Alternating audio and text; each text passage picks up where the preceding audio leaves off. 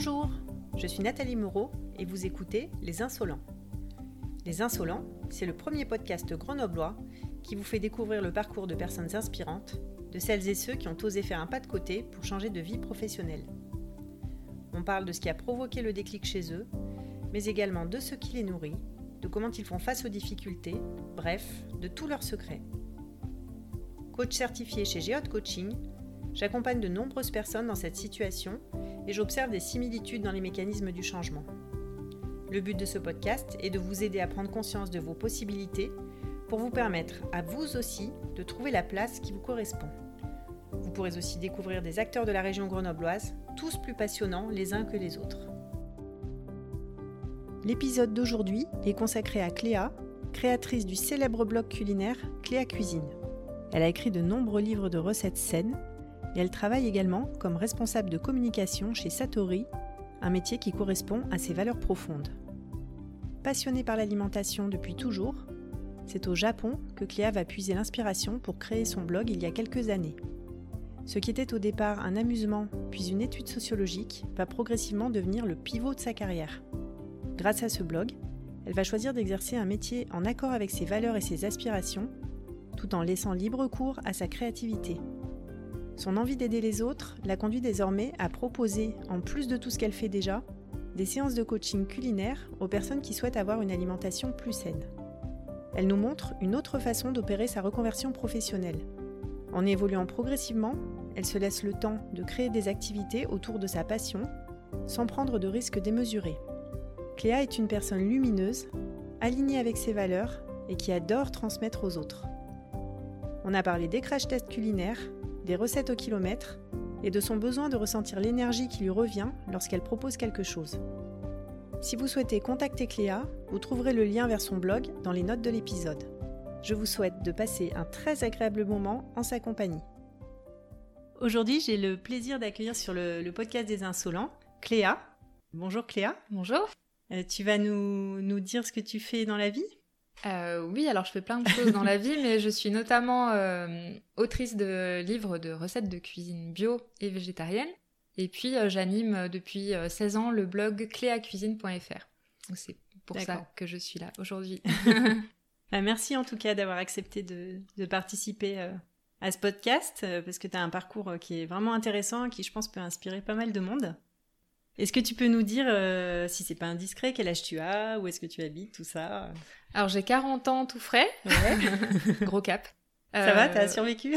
Ouais, j'ai passé plus de temps à y penser avant qu'après, donc ça va. Ça fait On mal, va dire que c'est digéré.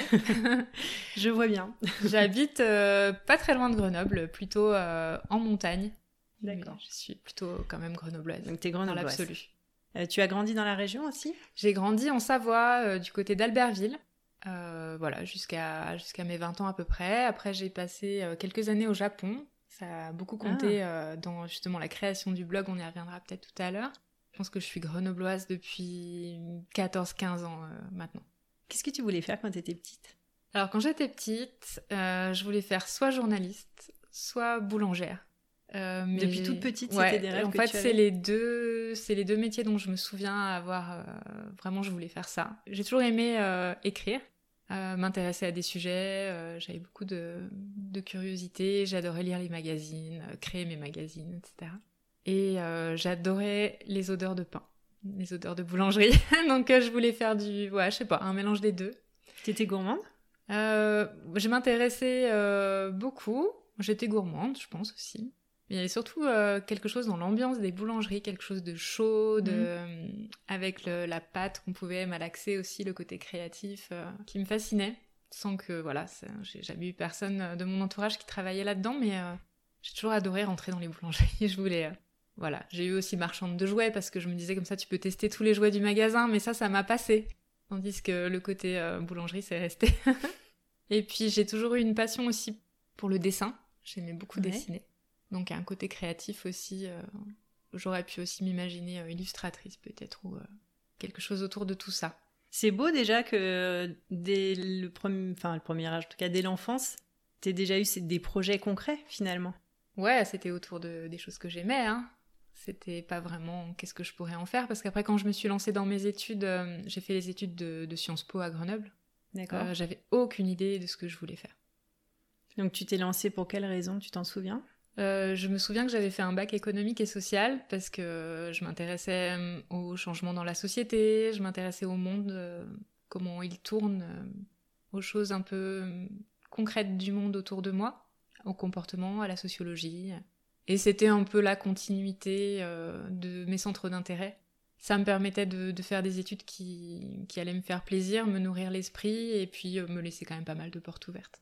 Et t'avais plus en toile de fond le métier de journalisme Non, je l'avais plus vraiment en toile de fond parce que je me rendais compte que c'était un métier pas facile, euh, notamment au niveau euh, financier. Quand on est piégiste, il faut toujours courir de, de contrat en contrat, de petites missions en mission. Enfin, c'était pas forcément un modèle qui me sécurisait.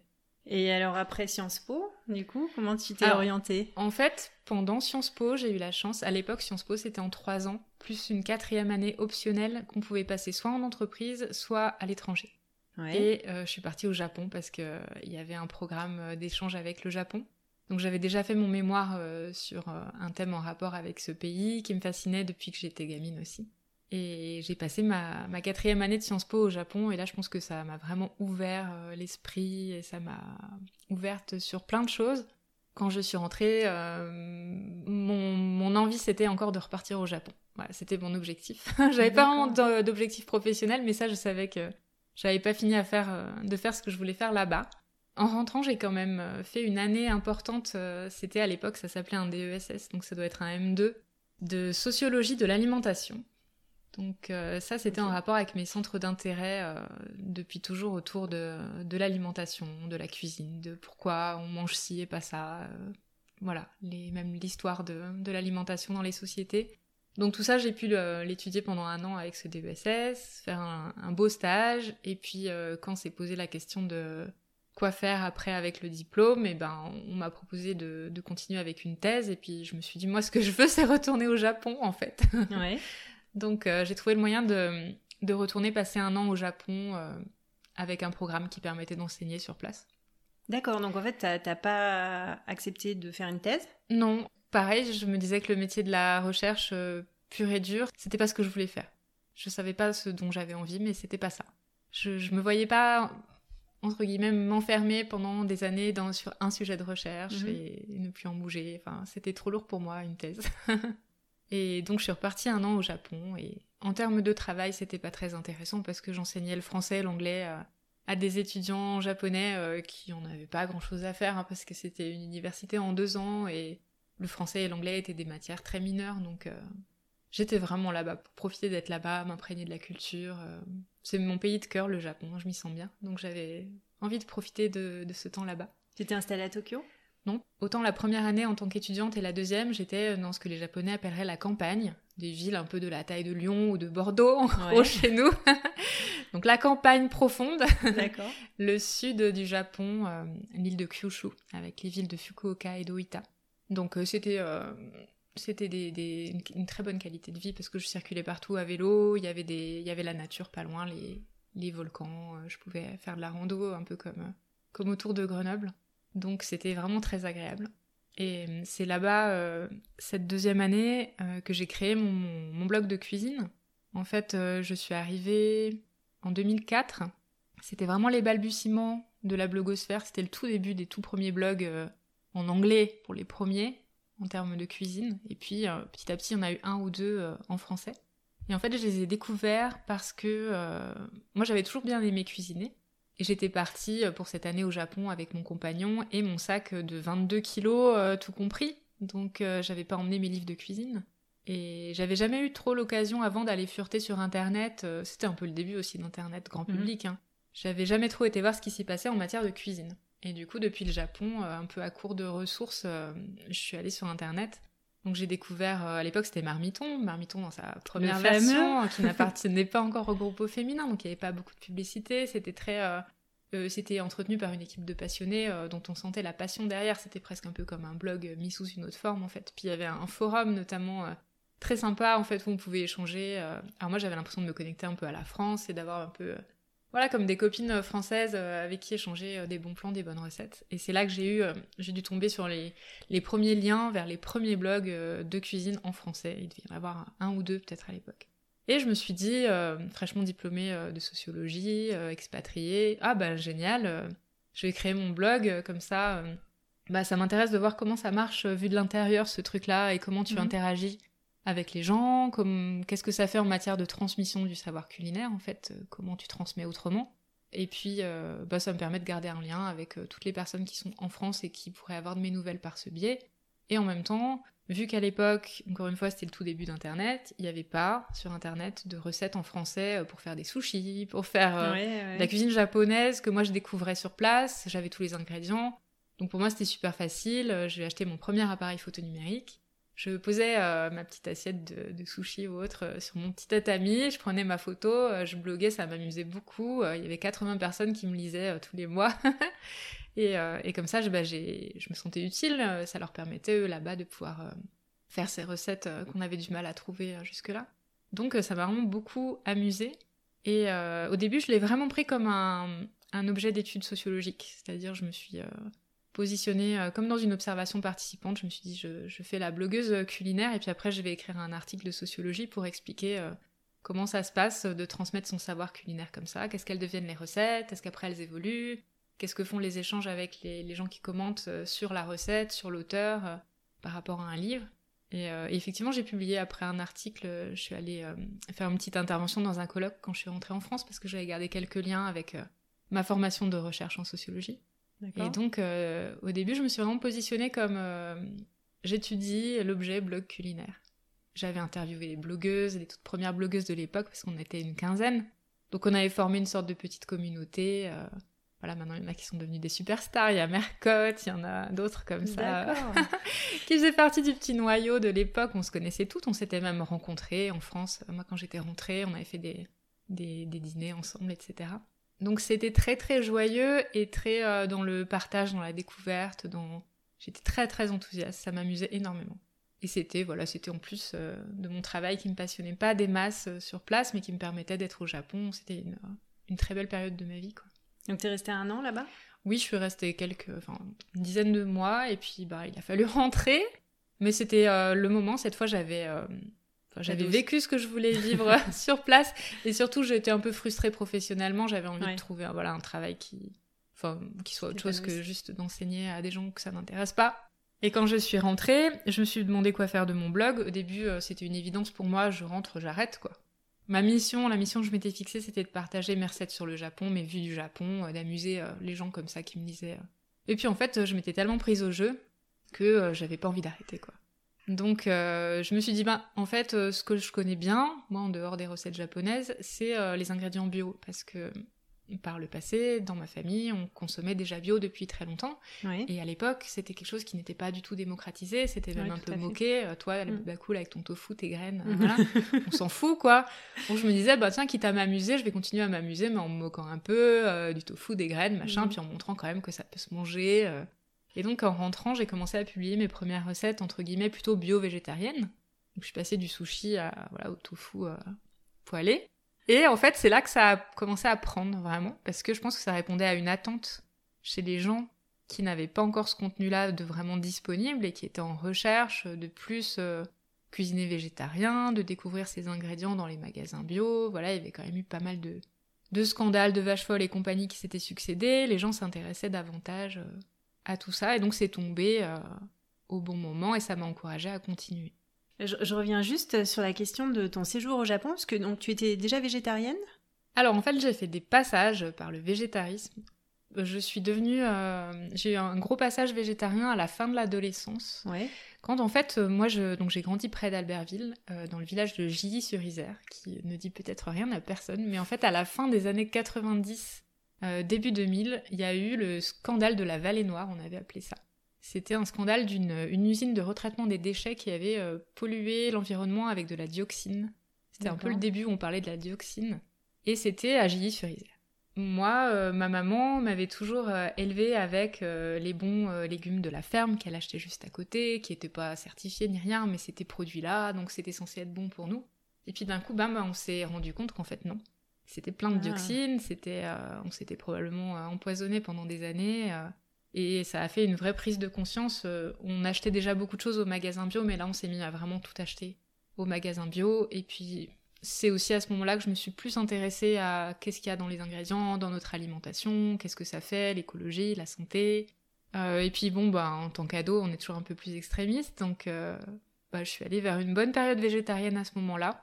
Quand j'ai vécu au Japon, je l'étais plutôt moins parce que c'était plus difficile de l'être. C'est ce que j'allais dire. C'était vraiment été. difficile euh, de l'être. Quand j'étais étudiante, euh, j'avais pas de sous, j'avais une petite bourse, donc je mangeais euh, au restaurant universitaire le midi. euh, C'était de la viande. Si j'avais faim, je mangeais. hein, voilà. Ouais.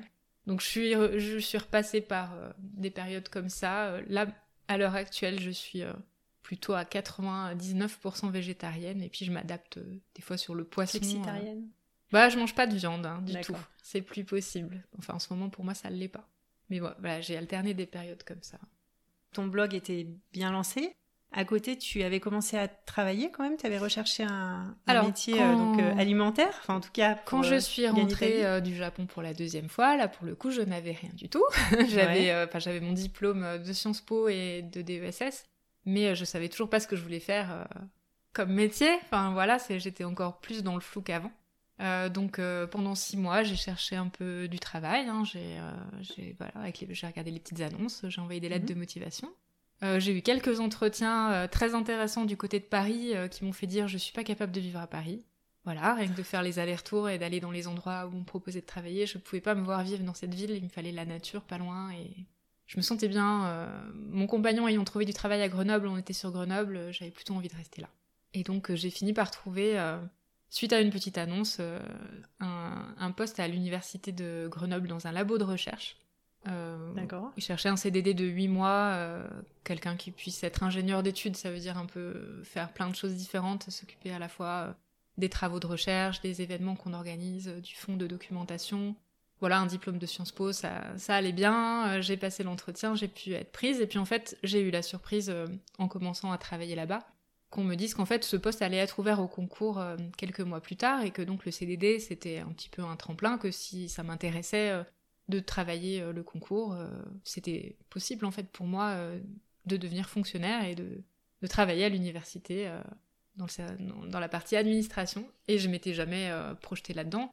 Mais c'est vrai que voilà, je me suis dit pourquoi pas, je suis là, effectivement ça m'intéresse, pourquoi pas passer le concours, que j'ai réussi. Et donc je suis restée six ans au total à l'université euh, dans Donc, ce tu as poste. démarré ta carrière en tant que fonctionnaire. Ouais, voilà, c'était un concours de catégorie A, donc c'était intéressant. Ingénieur d'études, ça pouvait permettre euh, d'avoir plein de postes différents. euh. Sauf qu'au bout de six ans, euh, on m'a proposé un, un autre boulot qui, là, je me suis dit, là, c'est plus en accord avec mes valeurs, avec l'écologie, avec la santé. C'est le réseau de magasins bio Satori qui m'a proposé, euh, suite à quelques collaborations qu'on avait eues par le passé, de devenir sa responsable de communication, de m'occuper en fait de la revue qui est distribuée aux clients euh, tous les deux mois. Donc ça consistait à aller, ça consiste toujours à aller rencontrer les producteurs, les fabricants, à faire des, des articles sur eux, à réaliser des interviews et puis à produire toute la partie recettes et dossiers euh, qui accompagnent les recettes, qui expliquent les produits, qui aident les gens à se les approprier qui en fait euh, correspond vraiment à, à ma passion pour les produits bio, pour la transmission. euh, donc là, pour le coup, voilà. On va, on va revenir euh, sur cette transition que tu as faite parce que tu dis on m'a proposé, mais donc vous aviez eu des collaborations par le passé, c'est ça? Ouais. T'es rentré euh, euh, de façon un peu progressive. Ouais, c'est ça. En fait, ce c'est assez amusant parce que moi, je suis née en 1981 et euh, j'ai grandi du côté d'Albertville. Satori aussi, en fait, le premier magasin, euh, Satori date de 1981 et le tout premier magasin était euh, celui d'Albertville où ma maman allait faire ses courses, donc où j'étais euh, vraiment euh, depuis l'âge des couches culottes, euh, je traînais dans les magasins Satori. Et j'avais une proximité avec euh, ce magasin-là qui était le seul où on allait. Donc on connaissait un peu la- les, les personnes qui l'avaient fondé. C'était un peu une famille aussi. donc j'ai un peu l'impression d'avoir grandi avec eux. mhm. Et cette revue, le Satinfo, là, qui est distribuée tous les deux mois, elle est distribuée depuis la fin des années... euh, enfin, depuis les années 95-96 à peu près. Et moi, j'étais une grosse, grosse lectrice, en fait. À l'époque, il n'y avait pas Internet. Donc, en fait, ma source de, de documentation, d'informations sur les produits bio, c'était le Satinfo. Et en fait, je j'étais ado, j'avais 14, 15, 16 ans. En fait, je l'attendais vraiment tous les deux mois, mais je le dévorais dès que je pouvais le récupérer. des fois, il était un peu en retard, alors je retournais tous les jours voir s'il arrivait c'était ma source de documentation. C'est comme ça que j'ai appris, euh, j'ai connu la gare à gare, les purées d'oléagineux, le tofu, enfin tous mhm. ces trucs qui à l'époque étaient complètement euh, alternatifs, complètement inconnus. Il n'y avait aucune source d'infos. Quand j'ai créé mon blog et que je suis revenue en France et que j'ai commencé à parler des produits bio, j'ai envoyé un petit mail en disant euh, bah je suis toujours aussi fan de cette info, puis moi aussi maintenant je fais un peu ça sur mon blog, voilà c'est rigolo quoi. Et puis on m'a dit bah on pourrait faire un peu ensemble, tu peux nous donner des recettes pour cette info, nous on peut te faire une petite réduction sur tes courses. C'était euh, gagnant-gagnant. comme ça. C'est comme ça que j'ai commencé à publier mes recettes, d'abord juste dans cette info. Et puis petit à petit, on m'a proposé de faire des articles en allant rencontrer des fournisseurs, en les interviewant, ce qui m'a beaucoup plu. Et ensuite, quand on m'a proposé ce, poste à plein temps, euh, voilà, c'était quand même le fruit d'une certaine collaboration avant, euh, d'échanges et d'une certaine évidence pour moi. Et donc, tu as allié finalement deux métiers dont tu rêvais quand tu étais petite presque euh, journaliste et boulangère, on peut dire. J'ai les mains à la pâte un peu. Ouais. Ouais, ouais. J'ai l'impression de me, mettre assez rapproché de cette vision-là. En tout cas, je m'amuse beaucoup à faire tout ça. Pour en revenir au blog et au livre de cuisine aussi que, que j'ai publié, voilà, une trentaine euh, depuis 15 ans.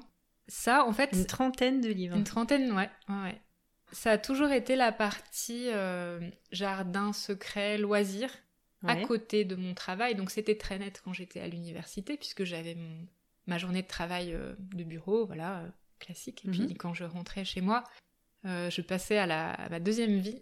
C'était en général, je passais par un imprimeur, un marché ou par un magasin bio et je regardais qu'est-ce qu'il y avait de saison, les végétaux qui m'inspiraient. Je rentrais chez moi, je faisais ma recette, je la prenais en photo, je la mettais sur mon blog. C'était une deuxième mini journée de travail, mais ça, ça m'éclatait. Euh, et, ça, j'ai continué à le garder à côté, en fait. Et aujourd'hui, je l'alimente toujours euh, à côté, en plus, mhm. mais alors vraiment euh, sans rien m'imposer en termes de régularité. C'est, je blogue quand j'ai quelque chose à dire, quand j'ai le temps d'avoir écrit quelque chose de consistant, où je me dis ça pourra être utile aux gens. J'ai pas envie de publier la 3600e recette de tourte aux pommes de terre ou de, de brioche au sucre. Voilà, je je veux pas publier des choses qui existent déjà, j'ai pas envie d'encombrer internet. Euh, voilà, il y a déjà suffisamment de, choses dessus et, et j'ai aussi conscience qu'en termes d'écologie, euh, tout ça est une forme de, de pollution, de choses en trop. Mhm. J'ai envie de publier des choses qui peuvent servir, euh, qui peuvent qui peuvent aller dans le bon sens, quoi. Comment tu t'y prends justement pour décider des recettes Donc tu dis, tu vois les légumes qui t'inspirent, etc. Tu dis que tu veux pas euh, refaire quelque chose qui existe déjà. Comment tu t'y prends? Tu vérifies avant s'il n'y a pas déjà des, des recettes qui existent autour de ce que tu vas créer Alors, j'ai conscience qu'on n'invente jamais vraiment rien. On ne crée pas quelque chose comme ça. Euh, c'est rare qu'on invente un concept ou qu'on crée vraiment quelque chose en cuisine. La plupart des choses ont déjà été faites, que ce soit sous une autre forme ou avec d'autres ingrédients. Euh, mais les mariages d'ingrédients, les, les, formes, on, revient quand même toujours à certaines recettes basiques, la mhm. tarte, le gratin, le... Voilà, on n'invente pas vraiment les choses, mais euh, il y a moyen de les faire d'une autre façon, et notamment en cuisine bio, ça va être beaucoup d'utiliser des ingrédients différents, proposer aux gens par exemple des recettes euh, sans lactose, donc on va utiliser des laits végétaux, du coup ça va être des recettes assez classiques mais qu'on va végétaliser par exemple. Ou bien c'est beaucoup euh, par rapport au sucre, on va essayer d'utiliser moins de sucre ou des sucres différents et du coup il faut changer toute la recette. Mhm. Parce que quand on met du sucre complet euh, dans une recette de brioche, bah, on n'a pas la pâte filante comme avec un sucre blanc. Euh, donc comment on fait autour pour, euh, pour arriver à ce résultat-là Donc voilà, c'est plus comment moi je fais à ma façon pour que ça soit mieux en termes soit d'écologie, soit de santé, soit de goût. C'est plus une appropriation, quoi. Et les, gens qui viennent sur ton blog sont les mêmes que ceux qu'il y avait au début? Enfin, tu, as gardé un peu... Alors, il y en a euh, qui me suivent depuis le début, en tout cas, euh, voilà, ils me le disent. Je vois aussi euh, dans les commentaires des, pseudos qui me sont très familiers depuis très mhm. longtemps. je pense aussi qu'il y en a beaucoup qui se sont évaporés dans la nature et beaucoup aussi de nouvelles personnes qui arrivent. Ça, je le vois aussi avec les questions qu'on me pose. Entre-temps, le bio, le végétarisme est devenu un peu à la mode. Donc euh, voilà, il y a des flux de personnes, mais il y en a qui sont là depuis longtemps.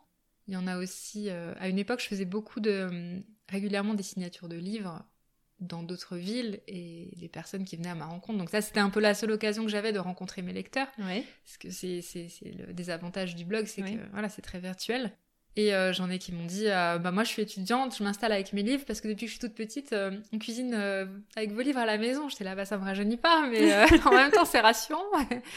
Mais c'est vrai qu'il y a des, des gens, on se suit depuis longtemps, quoi.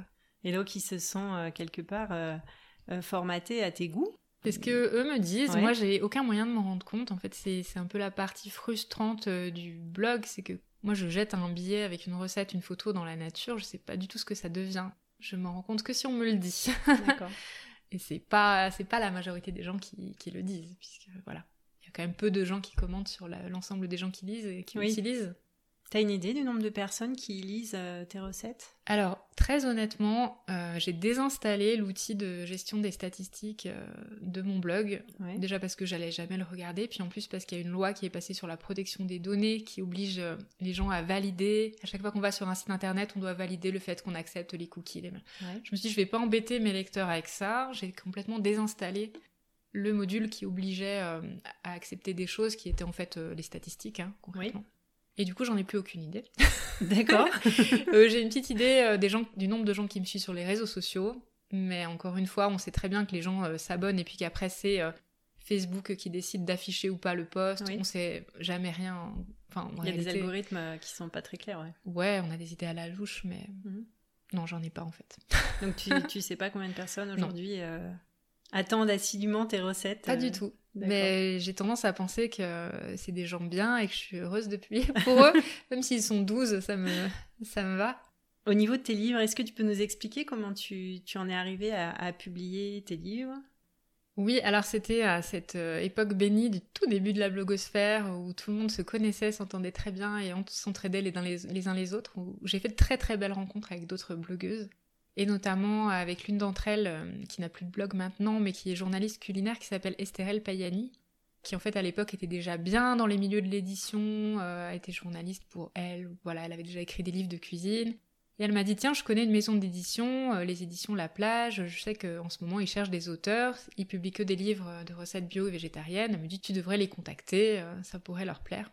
C'est quelque chose, excuse-moi je te coupe, c'est quelque chose auquel tu avais déjà réfléchi? Alors donc j'avais rêvé, mais euh, comme on rêve, euh, je sais pas, de devenir une princesse, d'avoir une, couronne et une baguette magique ou je sais pas un truc euh, inaccessible en fait. Et effectivement, les éditions La Plage, moi je connaissais leurs livres, c'est eux qui m'avaient fait découvrir de manière plus approfondie que le Satin Faux la cuisine bio avec les livres de Valérie Cupillard qui était le tout premier livre de cuisine bio quand j'avais 18-19 ans. Ils étaient publiés par les éditions La Plage. Donc je connaissais les éditions La Plage évidemment. Et si on m'avait pas dit, mais si, euh, prends ton, ton mail, ton stylo, une enveloppe, euh, écris à cette adresse, euh, j'aurais jamais osé le faire. Puis je me suis dit, comme tout m'amusait à l'époque, je me suis dit, allez, on va s'amuser à faire ça. Hein. J'avais imprimé 15 pages de mon blog, je les avais mises dans une enveloppe avec une, petite lettre expliquant qui j'étais. Et puis, une semaine après, mon téléphone sonnait, c'était l'éditrice des éditions La Plage qui me dit, bah, oui, ça nous intéresse, on cherche euh, des auteurs, on a justement un sujet euh, qu'on aimerait creuser, c'est l'agar-agar, euh, comme tu as vécu au Japon et que c'est un ingrédient qui à l'origine vient de là-bas, peut-être que tu pourrais nous en parler de manière ludique et mhm. faisons un premier livre ensemble pour voir. Voilà, et donc on a fait ce premier livre ensemble qui s'est quand même vendu à 100 000 exemplaires. ah ouais, c'est un gros best-seller pour le rayon cuisine que je, je m'explique toujours pas, ou alors peut-être par le sous-titre qui avait mis la maison d'édition qui m'avait pas du tout plu à l'époque, qui était euh, Secret minceur des japonaises. Ah J'avais pas du tout le côté racoleur, entre guillemets, régime euh, minceur et, et secret. Alors moi, j'étais j'étais outrée, je voulais à tout prix qu'ils en mettent un autre, et puis bon, euh, je sais pas trop. C'était quand même mon premier livre. Ouais, ça doit pas être évident ben, d'imposer ou en tout cas de refuser certaines choses quand on a la chance d'être édité pour la première fois. L'éditeur a le choix hein, de ça. Hein. Moi, j'avais envie de publier mon livre et puis j'allais pas me fâcher non plus pour ça. Donc, euh, je me suis dit, bon, bah, ça me ressemble pas trop. Puis ça ressemble pas trop au contenu du livre qui était juste des recettes euh, pour mettre en œuvre cet ingrédient sous toutes les formes, y compris très gourmande. Mais euh, finalement, peut-être que ça a servi à le faire connaître aussi. Et ma foi, bah, tant mieux, puisque c'est derrière des recettes qui, qui en valent la peine. Donc, j'étais ravie de cette expérience, l'éditeur aussi. Et du coup, bah, derrière, elle m'a proposé un, un, livre sur le quinoa. Enfin, voilà, il y a eu plusieurs le citron, le potimarron. Euh. Alors, si on, se revient un peu juste sur la comment tu t'y prends pour faire un livre, donc euh, si je comprends bien, l'idée vient, enfin c'est une commande en fait de la part d'un éditeur qui a déjà un peu une idée euh, de la direction dans laquelle il souhaite aller. Et derrière toi, tu vas cuisiner autour de ça, faire des propositions Comment ça se passe au niveau des, je sais pas, des textes, euh, des délais Comment est-ce que on Alors, gère ça euh, C'est ça. Alors sur notre collaboration d'une trentaine de livres, euh, globalement, ça a plutôt été l'éditeur qui m'a commandé des thèmes effectivement parce que lui, il les avait pas dans son catalogue. C'est une éditrice qui était très avant-gardiste. Elle voyait vraiment venir les thèmes plusieurs années avant. Elle dit, il me faut ça parce que ça t'intéresse. donc en général, ça m'intéressait. Du coup, j'avais jamais le temps entre deux livres de proposer moi-même des sujets, mais c'est arrivé quand même quelques fois où ça soit moi qui suis à l'origine euh, de la thématique. Mais dans l'absolu, euh, mon travail c'était d'abord de proposer un sommaire avec euh, le nombre de recettes requises, leur titre en fait, hein, quelle, quelle recette j'étais, je m'engageais à, à, réaliser, en sachant très bien que ça pouvait changer un tout petit peu au fil de l'eau si c'était pas réussi ou si j'avais trouvé mieux. Mais l'idée c'était d'avoir un plan vers quoi on va. Et puis ensuite, j'avais totale liberté. Euh, j'avais un délai. Euh, souvent, c'était six mois à peu près pour une trentaine de recettes. Et puis euh, après, c'était à moi de jouer, quoi. Donc dans ma cuisine. J'arrivais à. J'allais tester, j'allais essayer de, réussir ça. Et puis après, ben, je, je, saisissais les textes. Et après, je les envoyais à l'éditeur qui se chargeait de faire réaliser les photos par quelqu'un dont c'était le métier. C'était la même personne qui faisait à la fois styliste et photographe culinaire. Donc le styliste, la styliste, bien souvent, c'est la personne qui fait le plat, qui le fait joli et qui le met en scène. Et le ou la photographe, c'est la personne qui prend la photo. Donc souvent, c'était la même personne qui faisait tout. Donc sur la base de la recette que tu avais ouais, moi j'avais euh, juste envoyé le, texte de la recette. Ok. C'était pas du tout euh, ton plat à toi en fait. C'était alors sauf exception, ça c'était pas mon plat à moi parce que souvent les photographes étaient euh, pas dans, géographiquement euh, à côté de moi. Et donc ils faisaient ça en studio euh, chez eux, quoi. J'ai vu une fois un, bout de reportage sur les stylistes culinaires euh, qui vont mettre de la laque sur les aliments pour que ça brille, qui vont enfin en fait, tu peux pas consommer le plat. Alors nous on n'a jamais fait ça parce que chez la plage on avait décidé que c'était un petit peu dommage de procéder comme ça. Et donc, c'était des plats euh, qui pouvaient tout à fait être mangés. Les ingrédients étaient les ingrédients bio euh, de la recette. Il n'y avait pas de colorant, il n'y avait pas de lac, de vernis, euh, que sais-je. C'était juste comme j'aurais fait moi dans ma cuisine, mais plus joli, mieux mis en scène avec un bel éclairage, de la jolie vaisselle. les titres des recettes, par exemple, c'était toi qui les choisissais ou Oui, alors sur les textes, c'est toujours moi qui ai tout fait et j'avoue qu'on m'a jamais demandé de changer quoi que ce soit. Donc c'était ça, super en termes de, de collaboration. C'était très sain, très simple. Et t'arrivais à gérer donc le, ce délai de six mois pour produire un livre, plus ton travail? Oui, ben, euh, au final, j'ai toujours réussi. Alors non sans parfois un petit coup de stress. Moi, par rapport à la gestion du stress, euh, j'ai beaucoup de mal à gérer le stress. J'allais te poser la question, comment tu t'y prends euh, Je peux pas me retrouver... Enfin, je me retrouve régulièrement... En fait, j'ai découvert il y a quelques temps que j'étais plutôt dans l'hypersensibilité. Mhm. Donc, je fais très attention à pas me surexposer à des situations stressantes parce que sinon, ça peut vraiment me nuire sur le mhm. plan euh, physique, santé, euh, voilà. Donc j'ai tendance à beaucoup beaucoup m'organiser, beaucoup anticiper, beaucoup programmer, euh, beaucoup. Je suis très disciplinée. Je me lève tôt le matin. j'ai des plages comme ça avant que l'humanité se réveille où j'ai déjà travaillé pendant 3 ou 4 heures ou fait du yoga ou d'autres choses, mais je sais que j'ai ce temps d'avance en fait. J'ai ce temps d'avance dans la journée et je l'ai aussi dans les projets. Je peux pas accepter un projet pour avant-hier. Mhm. Je peux pas finir un projet la nuit avant de le rendre, euh, c'est pas possible. C'est physiquement je peux pas. Donc je m'organise euh, pour être toujours un peu en avance en fait. Ouais, t'as la, rigueur euh, nécessaire pour arriver à gérer tout ça. Ouais. C'est pas évident, hein. c'est, bah, je pense que c'est une, forme de personnalité aussi, hein, d'être, d'être plus rigoureux. Je pense que c'est aussi parce qu'il y a beaucoup de peur, en fait. Le stress, euh, moi, me, me, confronte aussi à des, à des peurs, mhm. euh, l'angoisse de ne pas y arriver. Euh, et je pense que, voilà, comme j'ai un côté plutôt perfectionniste, organisé, je suis plus dans ma zone de confort en étant là-dedans. Il y a des gens qui seront plus dans leur zone de confort en étant dans le coup de jus la veille parce qu'ils savent qu'ils ont mhm. le, le, coup, le coup de stress au moment où il faut. Moi, ça me détruit, ça, donc je m'organise pour que ça m'arrive pas, en fait. Hein, c'est... Voilà, c'est tout. Et donc là, au fil des années, tu as publié une trentaine de livres Ouais. Ouais, c'est ça. toujours chez le même éditeur Alors, euh, l'essentiel euh, chez les éditions La Plage. Et puis là, depuis, euh, depuis un an et demi, deux ans, je travaille avec les éditions Terre Vivante, qui sont tout près de chez nous, dans le Trièvre, pas très loin de Grenoble, et qui publient eux aussi des livres écologiques depuis 40 ans. Donc, un peu sur le même ADN que les éditions La Plage, mais eux, ils étaient plus sur le jardinage au tout début. Ce qui fait que moi, ça m'intéressait moins, j'avais pas de jardin, je lisais, je lisais moins leurs leur livres. Et puis, ils ont de plus en plus publié de livres de cuisine bio ces dernières années. Je m'en suis aussi rapprochée en tant que lectrice. Et puis géographiquement, ça faisait sens aussi de m'en rapprocher. Donc on a eu l'occasion là de faire un livre l'année dernière qui devait sortir euh, en plein confinement, qui était le livre le moins approprié du monde parce que c'était comment faire euh, pour se faire un petit peu à manger dehors et emmener, de, les... emmener des choses en rando euh, qui soient zéro déchet, qui soient légères, qui soient pratiques et qu'on puisse... Comment générer de la frustration chez les confinés Ah oui, mais donc il n'est pas sorti, hein, autant dire qu'au mois d'avril, il était prévu le 12 avril, je me souviens, et il n'est pas sorti en avril, il est sorti fin mai. Parfait. Ou début pour le déconfinement. Ouais, voilà. Moi, après, euh, effectivement, ça a été euh, un petit peu un petit peu tardif. On avait raté le printemps, les premières belles sorties, etc. Mais euh, c'est vrai que les gens se sont beaucoup rattrapés en allant dans la nature, en faisant des bivouacs, donc tout ce qui nécessite ben, d'emmener des, des, choses à manger, mhm. de cuisiner sur place, de voir côté léger, zéro déchet, tout ça. Donc effectivement, là, c'était pour le coup après bien dans l'air du temps. Mais ça a été un peu épique, ouais, la sortie de ce livre quand même. C'est toi qui avais proposé cette idée? Oui, en fait, je m'étais un peu épuisée de l'exercice euh, du livre de cuisine. Alors pour le coup, entre euh, la petite fille qui rêve de la couronne de princesse et le oui, je me suis un peu épuisée, ça, fait, c'est un peu... 30 euh, livres, c'est quand même pas rien. Non, mais c'est aussi, je sais plus comment on dit, l'habituation hédonique ou un truc comme ça. On s'habitue au bonheur, on s'habitue. Dès mhm. qu'on a le truc qu'on voulait, on s'y habitue et on passe au truc d'après. Non, en fait, franchement, je pense que j'avais tapé de la recette au kilomètre pendant une quinzaine d'années et que je m'étais un peu épuisée à ça. Plus ton blog? Oui, bon après ça, le blog c'est quand j'avais envie. Mais c'est vrai qu'il y avait une forme d'épuisement à la création et à la publication de recettes. Tout c'est un peu solitaire aussi. C'est un peu moi toute seule dans ma cuisine, toute seule devant mon ordinateur, euh, remplir un manuscrit. Et en fait, ce que j'ai toujours fait pendant mes week-ends, mes temps de loisirs, euh, même euh, pour faire des breaks pendant mes journées, c'est d'aller dans la nature, d'aller marcher, mais même sans voiture, en partant de chez moi.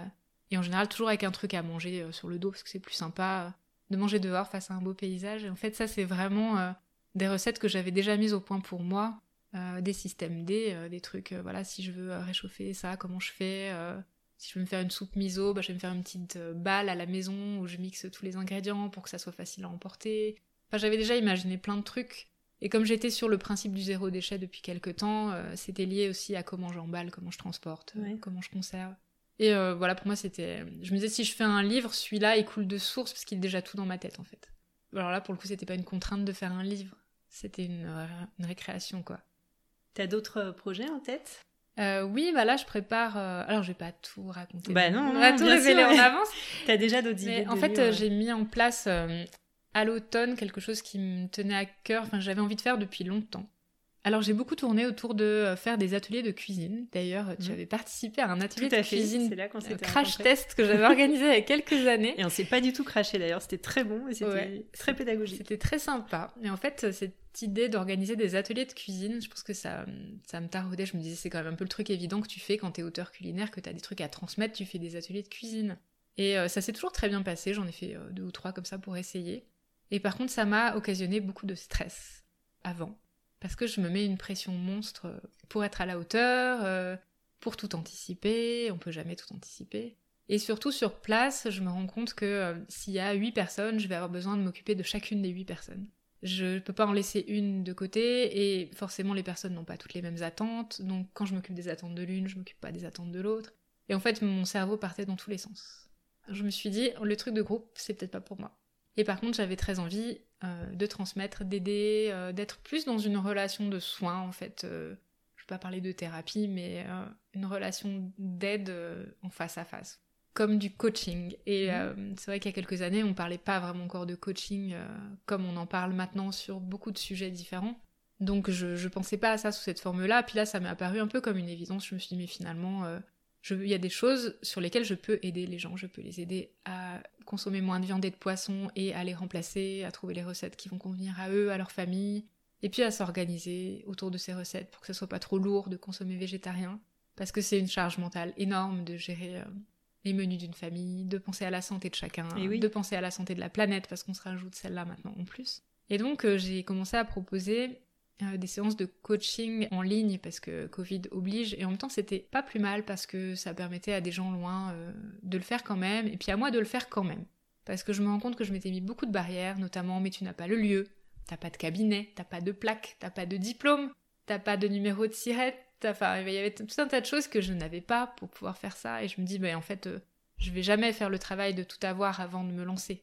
Je Mhm. pense qu'il vaut mieux que je me lance et puis que quand j'ai besoin des choses, après, je les crée au fur et à mesure. Finalement, le fait de faire en ligne, j'ai pas tout de suite besoin de créer ma plaque, mon cabinet, Eh euh, oui. de trouver le Mhm. lieu. Et puis ça permet, voilà, à des gens, j'ai eu une personne aux États-Unis, en Belgique, euh, partout en France, quelques grenoblois aussi. Grenobloises en réalité, parce qu'il y a que des femmes qui m'ont contacté.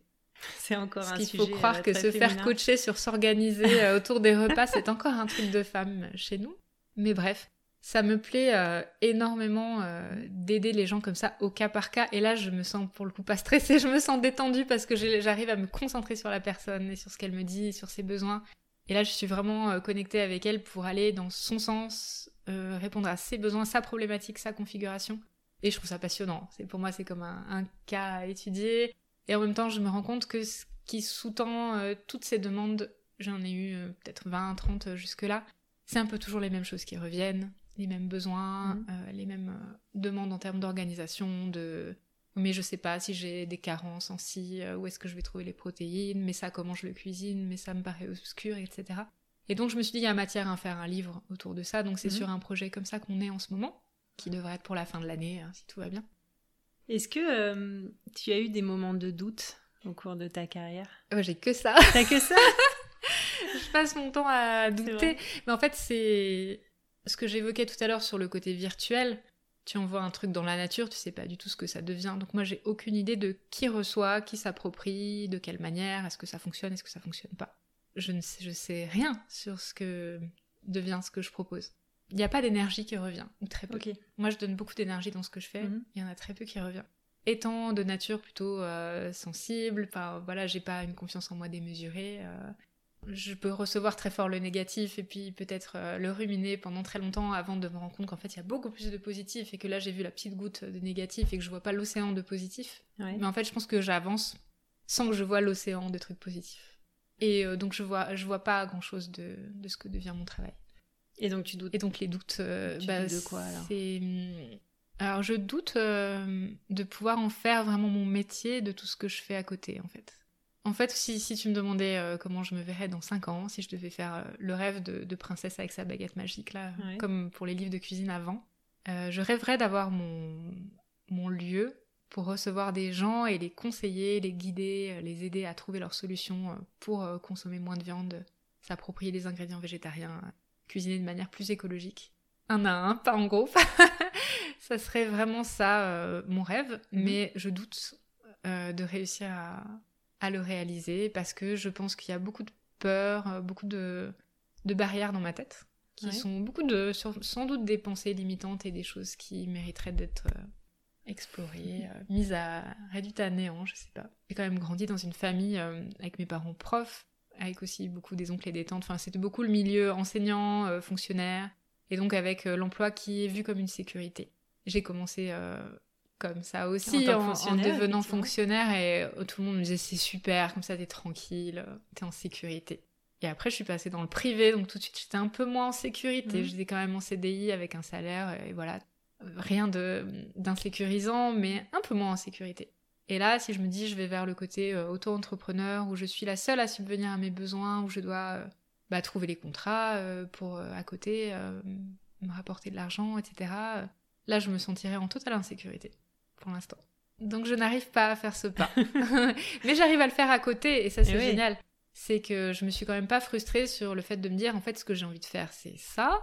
Après, si je le fais pas toute la journée, c'est pas grave parce qu'en même temps, j'ai fait encore une séance de, de coaching hier, alors je le fais après mes journées de travail, le week-end, entre midi et deux. Je sors de là, je suis exténuée. Alors peut-être que si le fait que c'est à distance euh, fait que je, je donne encore plus d'énergie pour que ça passe. Mais euh, bon, voilà, pour l'instant, ça me va de le faire euh, à côté, euh, tout en espérant que peut-être un jour. Parce que je me sens utile en fait, vraiment très quand je fais ça. Ouais. Je pense que ce que je transmets à travers mon blog, mes livres et même un travail, à travers mon travail salarié pour Satori, je pense que c'est utile aux gens. Mais j'ai pas de retour qui me le disent, pas beaucoup, quelques-uns, mais pas. Voilà. Alors que c'est vrai qu'en coaching, on voit tout de suite la personne quand on a fini la séance et qu'elle dit Je repars avec une motivation énorme, je suis vraiment super contente, je me sens bien, et puis qu'elle nous envoie un mail trois jours après en disant J'ai déjà fait ça, ça, ça, ça, ça. bah, on sent qu'on a vraiment été utile. Et c'est un sentiment vraiment de. Voilà, ça donne du sens, on se sent. Enfin, moi, je me sens bien. J'ai l'impression d'avoir trouvé le truc euh, qui me correspond. C'est très agréable. Je, trouve que c'est intéressant la voie que tu nous montres. Parfois, bah, on n'arrive pas forcément, en tout cas pas forcément tout de suite, à concilier à la fois sa passion et son métier, parce que c'est pas toujours évident de, parvenir à vivre de sa passion. Et toi, tu as trouvé un, bel équilibre finalement. Tu as trouvé euh, bah, un métier qui est quand même en accord avec, euh, avec tes mm. valeurs. Et puis à côté, cette passion, tu arrives à, alimenter, à transmettre, euh, dont tu te nourris, etc. Et, et, je trouve ça intéressant de voir aussi cet aspect-là, de se dire, bah, on n'est pas obligé de d'avoir forcément un métier passion pour pouvoir être épanoui. Parce que là, on sent que tu es complètement aligné c'est vrai qu'on en discutait en off, euh, juste avant l'enregistrement, on parlait de l'ikigai, le fameux concept mhm. japonais où on essaie de trouver sa voie. Et après, euh, c'est bien joli d'avoir trouvé sa voie, mais est-ce que finalement, euh, il y a des gens qui sont prêts à payer pour ça? Est-ce que c'est quelque chose mhm. qui va pouvoir me faire vivre? Et si la réponse est non, ça veut pas dire qu'il faut le laisser tomber ou qu'il faut absolument en trouver un autre. Ça veut peut-être dire qu'effectivement, on va faire deux choses à la fois, qu'on va un peu jongler, mais qu'on pourra peut-être quand même faire ce truc qui donne du sens à notre vie et qui peut servir à peut-être pas la la majorité des gens, mais à quelques personnes, et peut quand même être euh, comme ça qu'on trouve du sens, quoi. Est-ce que à des moments, tu as vécu des, des échecs? Tu as tiré un enseignement précieux? Ouais, alors plus que des échecs, euh, je dirais que euh, c'est plutôt des leçons sur avoir fait les choses pas forcément de la meilleure manière et me dire à, la sortie, il faut plus que je fasse comme ça maintenant. Tu t'en souviens d'un Ah ouais, je me souviens d'un un livre euh, que j'ai accepté euh, de faire qui s'appelle euh, Tout sans gluten. Quand l'éditrice me l'a proposé, c'était tout début où les gens, il y avait commencé à y avoir une vague sur le sans gluten, il n'y mhm. avait pas de livre, les gens avaient besoin, il n'y avait pas beaucoup d'ingrédients, il y avait vraiment besoin d'une encyclopédie où comment tout refaire mais sans gluten.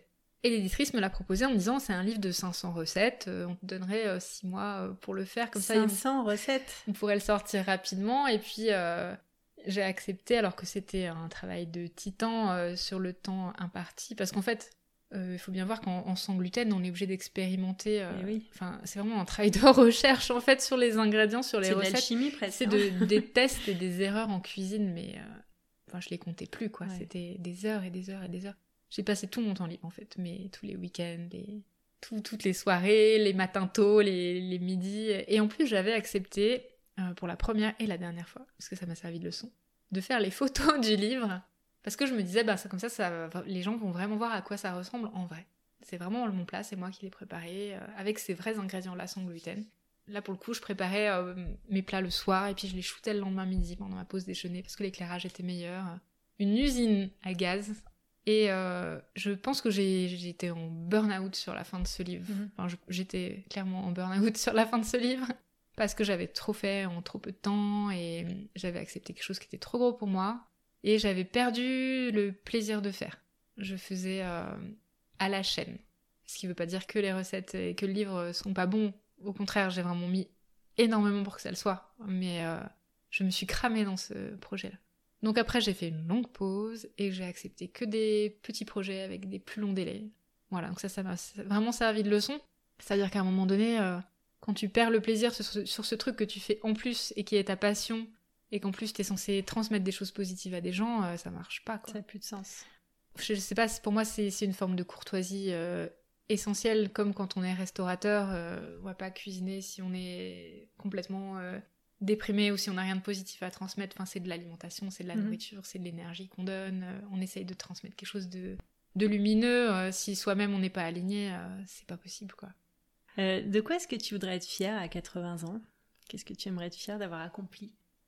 J'aimerais euh, être fière d'avoir euh, contribué à, quelque chose de positif en matière d'écologie. Je pense que ce que je fais va dans le bon sens mhm. à l'heure actuelle et que ça permet des déclics dans la tête de certaines personnes et que ça leur permet eux de changer peut-être un peu leur comportement et leur manière de faire et ça je pense que j'en serais fière. Je pense que ça c'est vraiment important pour moi de me dire j'ai vu voilà, la crise écologique, euh, avec toutes les peurs que ça occasionne chez moi. Euh, je suis bien descendue voir ce que ça faisait chez moi et je suis pas restée à tourner le dos à ça, ou à être dans le déni, ou, ou à pas vouloir voir, ou à continuer à aller dans le mur. J'ai vraiment voulu trouver quelque chose qui aille dans le sens d'aller contre ça. Merci Cléa. Merci à toi. Pour ce temps de, partage, c'était passionnant. J'aurais pu passer encore une heure ou deux à te poser plein de questions, notamment sur tes livres, parce qu'on n'en a pas abordé beaucoup. Euh, mais je trouve ça vraiment intéressant ce que tu fais et j'espère que à l'avenir tu arriveras à trouver le chemin pour atteindre ton rêve de princesse de dans 5 ans. Merci. et euh, bah, je te souhaite une bonne continuation. Merci beaucoup. Merci à toi. Les insolents, c'est tout pour aujourd'hui. Si vous aussi, il vous prend l'envie d'être insolent, si vous avez un projet et que vous souhaitez un accompagnement professionnel, je serai ravie de vous soutenir dans cette grande aventure rendez-vous sur mon site www.geotcoaching.fr où vous pourrez également retrouver les notes de l'épisode dans la rubrique podcast. Et comme d'habitude, si vous souhaitez soutenir ce podcast, transmettez-le à deux personnes, notez-le sur iTunes, laissez-y un commentaire, abonnez-vous, restons connectés. À bientôt sur les insolents.